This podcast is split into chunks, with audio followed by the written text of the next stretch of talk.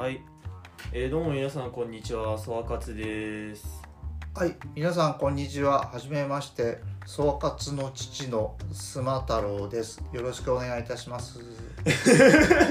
えっとうーん初のこなんかゲスト会かもしれないけどあけどそもそもこれは新しいポッドキャスト始めるからまあ題名はこれから考えるんですけどうちの父が来ちゃいましたはい、父です。えっとじゃあなんでポッドキャスト始めたかって？それもそれも親子でなぜってなった話をしたいんですけども。はい。なんでだっけ？えっ、と僕はもともとあの樋口さんのお株式会社ブックの樋口さんのポッドキャストがすごい興味があったんですね。うん。敬語なんだえーででたまたまあの息子のソワカツがあーいいかねパレットでお世話になって、えーポッドキャストを始めたすごい面白いなと思って、うん。始めたいなと思ってたところおソソワカツから提案があったんで、うん。えー始めようかなと思いました。今何も考えずに録音ボタンを押したんでどうしようかなって感じなんだででなんですけども、まあ、そもそもねうちの父が喋るの下手なんですよそんなことないよ。そんなことないよマ。ジでガチガチだめっちゃ緊張してるんだよね めっちゃ緊張してるよね、えーえー毎回、あのーいわゆる言い方が悪いとか言葉が悪いとかね態度が悪いって、えー息子それから妻に怒られてますうんあのなんか説明が下手なのすごいね知識は豊富だし言うこともおも面白いめちゃくちゃいいこと言うんだけどまあ説明が下手なんでねすごい婉曲的な表現をしまくるってあ違うな。あのもうひたすらね具体例出しまくるもんだからすごい分かりづらい。流れがつかめないんだよね。だからもうまず話を星を話の腰腰？話の流れを言ってから喋ろうよってなったりしてね。少なくともあの家族で喋ってる間はあんまりそういう考慮は不要だなと思って今まで話してたんですね。でだって家族でしょと。いやで,、えーで普通に思ったまま喋るのでむちゃくちゃあのー水平に平べったく喋ってしまいます。そうだねえそうマジでそうなんだよでよく思いついたままに言うのでそんな説明じゃ分かんないでしょっつって、えー言われるんだけど人に説明する時はそうでもないと思ってるんだけどもかなりそうであるということも最近分かってきました。人に対しても外でもそうなの？えー、と親しい親しい人にはそうですね。で会社の中では最近いなんで伝わらないのかなと思ってまあ普通当たり前だけど考えて喋ってはいるんだけどももう相手が何を欲してるのかがなかなか分からなくて、えー外れることが圧倒的に多いですね、うん、そうだね。基本話の腰を折ってくるからね本当に。すすぐマウントすると言われるんですけど。そうそうあの知ってる話につなげようとするのよ自分の知ってる話につなげるってか勝手に持ってっちゃうのよ。例えばねあの俺がなんだろうなマッコイタイナが好きなんだよねって話をしててへえそうなんだって話してたら今度お父さんがマッコイタイナはジョン・コルトレーンと一緒にやってさって話をしだす。そしたら今度ね完全にジョン・コルトレーンの話に持ってかれちゃうのでそしたら今度なんだろうって思ったらジョン・コルトレーンといえばマイルス・デイビスにのバンドに所属してたことがあってさって話になってでそっからマイルス・デイビスは日本に来てねあのーなんだっけ日本人は俺を帝王として扱ってくれたから俺もそれに応えたみたいな話をねいつもしだすんでこれ何回聞いたんだろうってねこのエピソードってまあ、酔っ払うとよく年を取ると同じ話をするという典型的なパターンで、えー、大体相手が覚えているのかどうなのかっていうこと自体がお覚えていないので トラブルになりますね。酔っ払ってる時はやばいまあ、大体酔っ払ってる時に喧嘩になるんですけどね。そうだね。じゃあなんかなんか喋りたいことある？いやーいくらでもあるけど何から喋ったらいいのかなって突っ込んでいただければいくらでも喋りますよ。得意だから。え何から喋ろうかな？あてかそもそも今話してたね。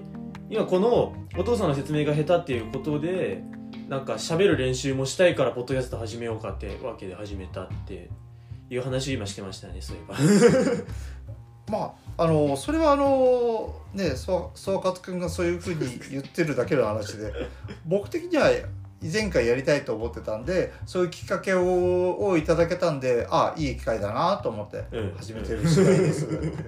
えし喋りたいことは本当いくらでもあるんだけどねあのゆ読まなきゃいけない本も山ほどあるので、えーそのお本の結果をうん。お伝えするだけでもいいかなと思っちゃいるんだけどお始めるきっかけがなかったと。あじゃあ早速今読んでる本って何じゃあ？読んでる本は仕事に関わる本が多いので、えー、何とも言えないんですけど最近読んだあ本では、うん。山川光也さんのうん。お輪廻転生をうん。を信じあの信じたらうん。人生が楽になる久々のあのいわゆるスピリチュアル系の本だったんですけど、まあ、山川光也さうんが主催していた怠け者の悟り方うんを用いた怠怠け者のうんお話し会っていうのに以前参加してたんですね。ほうほうほうほうほお結構前ですけど、なので、えー町田の方まで行って月に1回行ってました。その頃聞いた話もうん。その本の中に書いてあったので、うん。非常にあのいわゆる親近感を持って、うん。えー見ることができて。でかつ山川光也さんの奥様あーからのおすすめだったんでフェイスブックでそれを見てああ買わなきゃいけないなと思ってああその本をおすすめしてたの奥さんがそうそうそう。あそうなんだ。これをおたくさんの人にもっと読んでいただきたいなと。読んでいただくと幸せになりますよ楽になれますよ。まあ確かにそうだなと。でそれからまた火がついて最近また、あの山川光也さんのうん。翻訳した、あースピリチュアル系の本が非常に安くなってるので中古で。あ1個10円とか100円とか、あめちゃくちゃ安いし。うん、で、えー買い込んで、えー読もうと思ったんですけど最近読まなきゃいけない本がうん。山ほど増えちゃって、うん。えー酒飲む時間とか音楽聴く時間はあるんだけどお本を読む時間が取れない。どうしたら解決できるかというのが直近のおここお半年間くらいの課題ですね。半年1年くらい前の。うん本読む時間ってな取りにくいっていうかいや取ろうと思えば取れるんだけど取らないと思えば取れないからなか。あそれであの妻に言われてるのがあのオーディブル。ああ音で。うん音で聞くっていうのがいいんじゃない？でよ読んでくれるやサービス？機能？そうそうそうそういいんじゃないって。であのえただあの iOS だと I I iPhone とかうん。だだったらあの下手だけど読む機能があるよと。えー、それって何？もともとついてるの？iOS に。うんついてるみたい。ついてんだ。あの読み上げ機能みたいなのがついてるからその代わり全然、えー不自然だけどね。でも内容を聞くのはいいんじゃねえと。あでももっとすごいのはあ古典だよね。だってあのとんでもない量の本をを読んで、それをキュレートして、ね、うん。説明してくれるんだからまあ普通の人の何十倍もお圧縮してるわけじゃない？これあの一応言っときますとうちの家族みんな古典ラジオのファンなんで家族ぐるみでファンなんであのたびたびこういう話ができます。で古典のどの回がいいとかね、うん、えー去年あたりそうそう思い出したよ。去年あの コロナ禍で話が変わった。うん、話がずっとすぐ変わっちゃうんですけど コロナ禍で、うん。あのーいつもいつものようにこのようにマウントしてすぐ変えちゃいます、えそれで？古典が何だって、えーコロナ禍で？えーコロナ禍で、うん。えーあのー一応やに僕僕たちはあの茨城県に住んでるんでうん茨城ね、えー茨城から外には出ら出らんないと、うん、でも外にいいね、あのー出ないとおね、3人とも家にいるんで息が詰まってしまうと。主にうちの母が。うんそうですね。あのそうそうそうです。ね。妻が一番最初に、えー切れるので、うん、えー、切れる。のでガス抜きをを含めて、えードライブに行くと、ドライブに。ね、えー茨城の切れ目のあたりまで、えーそうあの、うん僕ら結構南の方に住んでるから茨城の。そうだから県内ね結構北の方は行ったところがないところが多くてあの結構未知の世界でやっぱ北に行くとね山が多かったりしてね全然南と風景が違うんだよね。南ってマジで関東平野のど真ん中だから真っ平らだしけど北に行けば行くほどどんどん山が増えてきてうん海も増える。海も増えるね、うん。海岸沿いを走るとちょすごい気持ちいいんだけど、まあ、そんな感じでドライブしまくってその時に聞いたんだよね。そう。その時にあの妻が撮っててくれたあのポッドキャストを聞いてたらあすげえなと思って、えー、ハマっちゃいました。しかも移動しながら聞くんであのー相当そう、ね、3回分とか4回分とかをまとめて聞いてもまあまあ、うん聞けると。であまり疲れたら別なもんかける。いうくらいのノリで、えー聞いてたので、うんうんうん。えー楽しく聞いてました。でたまにあのお諏訪活も一緒に行く時があったんですけど絶対面白いから多分現状とかね、えー、最初と空海の会とかね面白いからそれは東北の時だな。そうそうそう。東北旅行の時に、うん、かけたんだけどこいつはね寝てるんだよ。な現いや、まあ、めっちゃ面白いって話は聞いてたけどいくらね話されても実際に聞いたことがないその体験がないからわからないこれ陽明学みたいな話だけどさ 実際にやってないからどんだけ面白いのか実感したことがない。でそれで三蔵法師現状始まったけどまああのお昼の後で眠かったりもあって結構寝ててねなかなか三現状の話旅が終わらねえぜってなって なかなか中国に帰ってこれないみたいな。けど面白かったよ。あのやっぱりね空の思想とか有意識論が一番響いたよね。今家族中でも空有意識論は基本言ってるしね。と言いながら有識の本が家にあるんだけど読んでないよね、読んでないね。うん。いや忙しい。今今人王小記読んでるから。北畠近さんこれ人王小記って南北朝時代の日本の南北朝時代っていうのはブルー、えー、とか鎌倉時代から室町時代の間の一番政治の変わり目みたいな時代？時代の北畠近房っていう後醍醐天皇に気に入られて仕えてた人が書いた本でまあこれ何かっていうと南北朝っていうぐらいなんで北朝と南朝があって分かれてどっちも天皇が立ってあのどっちが正当かって争った時代に南朝の後醍醐天皇に仕えてた北畠近房が南朝が正当なんだよっていうのを主張するために書いた本なんですけどこれかなり面白くてあの神武天皇。いやなんなら天地開闢から、えー後醍醐天皇の次の後村上天皇まであの一通り天皇のこと全部語ってるっていうのがめちゃくちゃ面白い。そこの何が面白いのかがなかなか分かる理解できないで結構公正な目で公平な目でねそう。北畠千房自体結構公平な人間なんだよねあれ読んでると分かるんだけど。結構公平な目線でそれこそね自分が仕えてた後醍醐天皇に関して結構批判してる。分文があったりするそうなんだ。へ批判したりあと後鳥羽天皇あ承久の乱ってあるじゃん、うん。鎌倉時代に。北条義時。第二代目執権のと北条義時が権力を持った頃に後鳥羽上皇がえ起こしたっていう乱。うんはいはい。あの時もあの後鳥羽上皇がねあのなんだろうなそんな武士とかに勝手にね権力握られてムカつく理由はわかるんだけどけど源頼朝、えー初代鎌倉幕府将軍源頼朝はあれは後白河天皇のご意思によってあのなんだろうな政治をつの中枢を司るよう言われたんだしだから認められてたってししっかり認められたし実際やってる政治は良くて天下太平だったんだよって。うん。それをいきなり横から取ろうとするのはこれは道理にかなわないっていうことを言ったりしてんのよ。うんそうなんだ。結構真面目なこと言ってて。うん。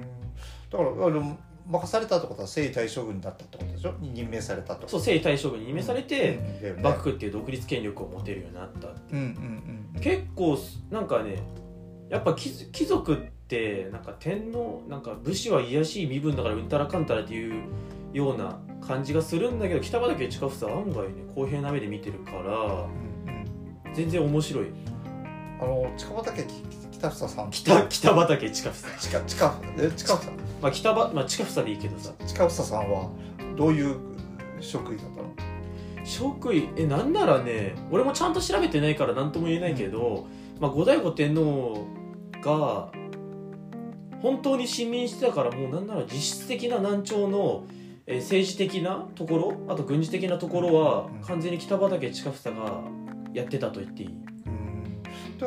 必ずだからそういうのは職位がついてるはずなんでであの天井人かどうじゃないかっていうのはその当時の非常に大きなこと多分あるよ天井人って？天井人っていうのはあ職位がついてるう正式なあの上位に近い職位がついてる。ああまあ天多分天井人多分ねうん、絶対苦行以上ではあるからああそうかそうか。1位2位3位のどれかではあるしああそうなんだ。多分2位か1位ああそうなんだ。1位はなかなかつきにくいけど、うんうん。11小あ上ん12小2位ぐらいにはつくんじゃないかな。あこれ10って従う2位とし、正しいの1位。うんうん。まあ、苦行ではあったとね。多分絶対苦行ではある、うん。多分だって貴族の出身だもん北川ああそことか。多分北畠近房まあ武士もなんならね皇族の出身がトップだけど、うん。まああの多分北畠近房はしっかり貴族だし、うん。皇族の一部ではあると思う。今時間何分？時間何分？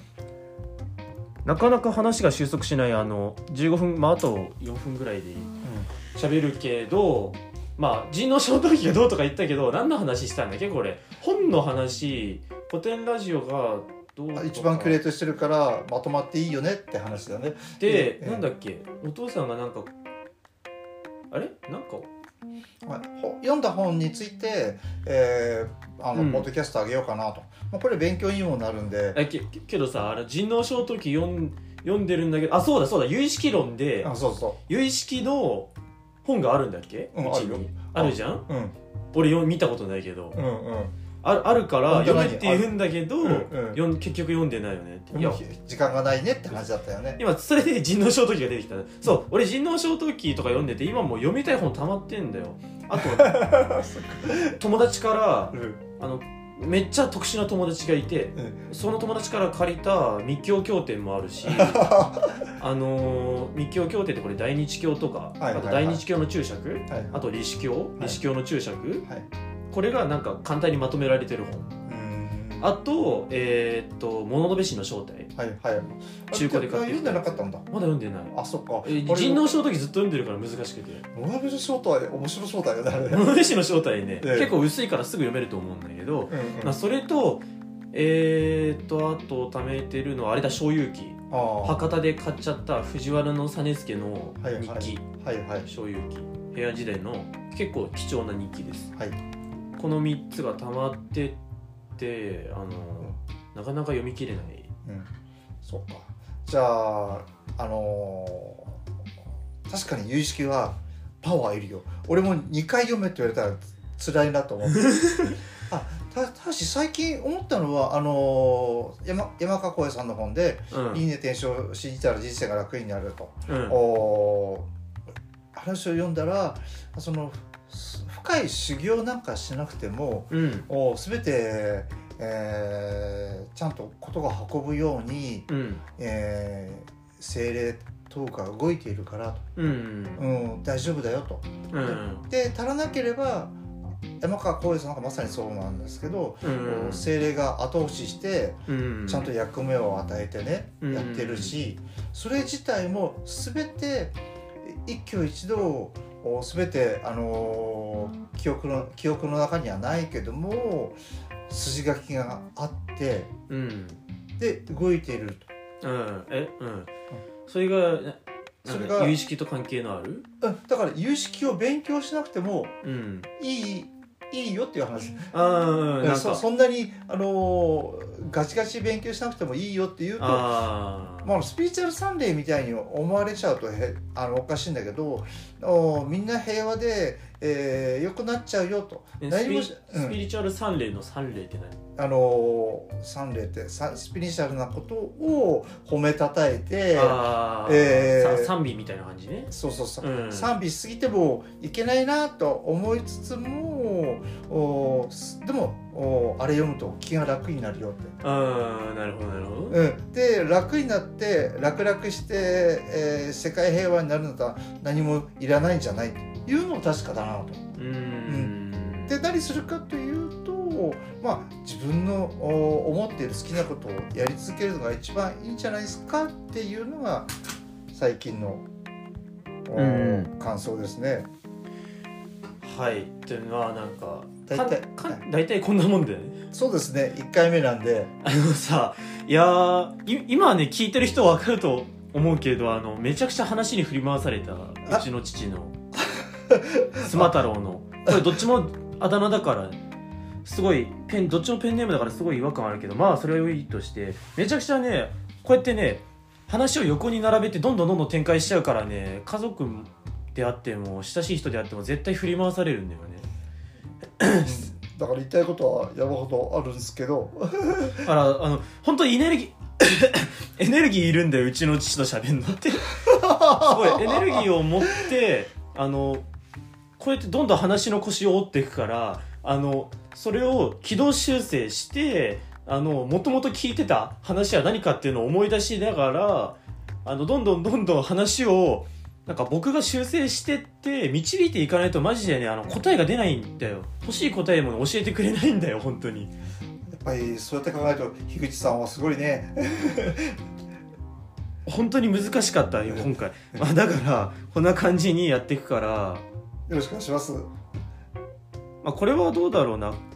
コラボ家族コラボ専用ののチャンネルにしてもいいしおそれお父さん専用のチャンネルにしてもいいけど。あいやべ別にこれはいいんじゃない？家族の記録として残しておくっていうのであのそのうちあのお母さんも参加していただいて 3人で3人のバトルが繰り広げられるというのもいいんじゃないですか、すごいことになりそうだな。だいぶ喋りにくかったな。難しかった。3人で喋ると黙りなさいとかいろいろまあこれなんであの家庭内のお不和を切って何が楽しいのかと思うかもしれないですけど記録としては意味があるんじゃね？と思います。まあこれとりあえず、まあ、こんな感じですね、じゃあはい。お相手はソワカツと。スマ太郎でしたはいありがとうございました。ありがとうございました。失礼します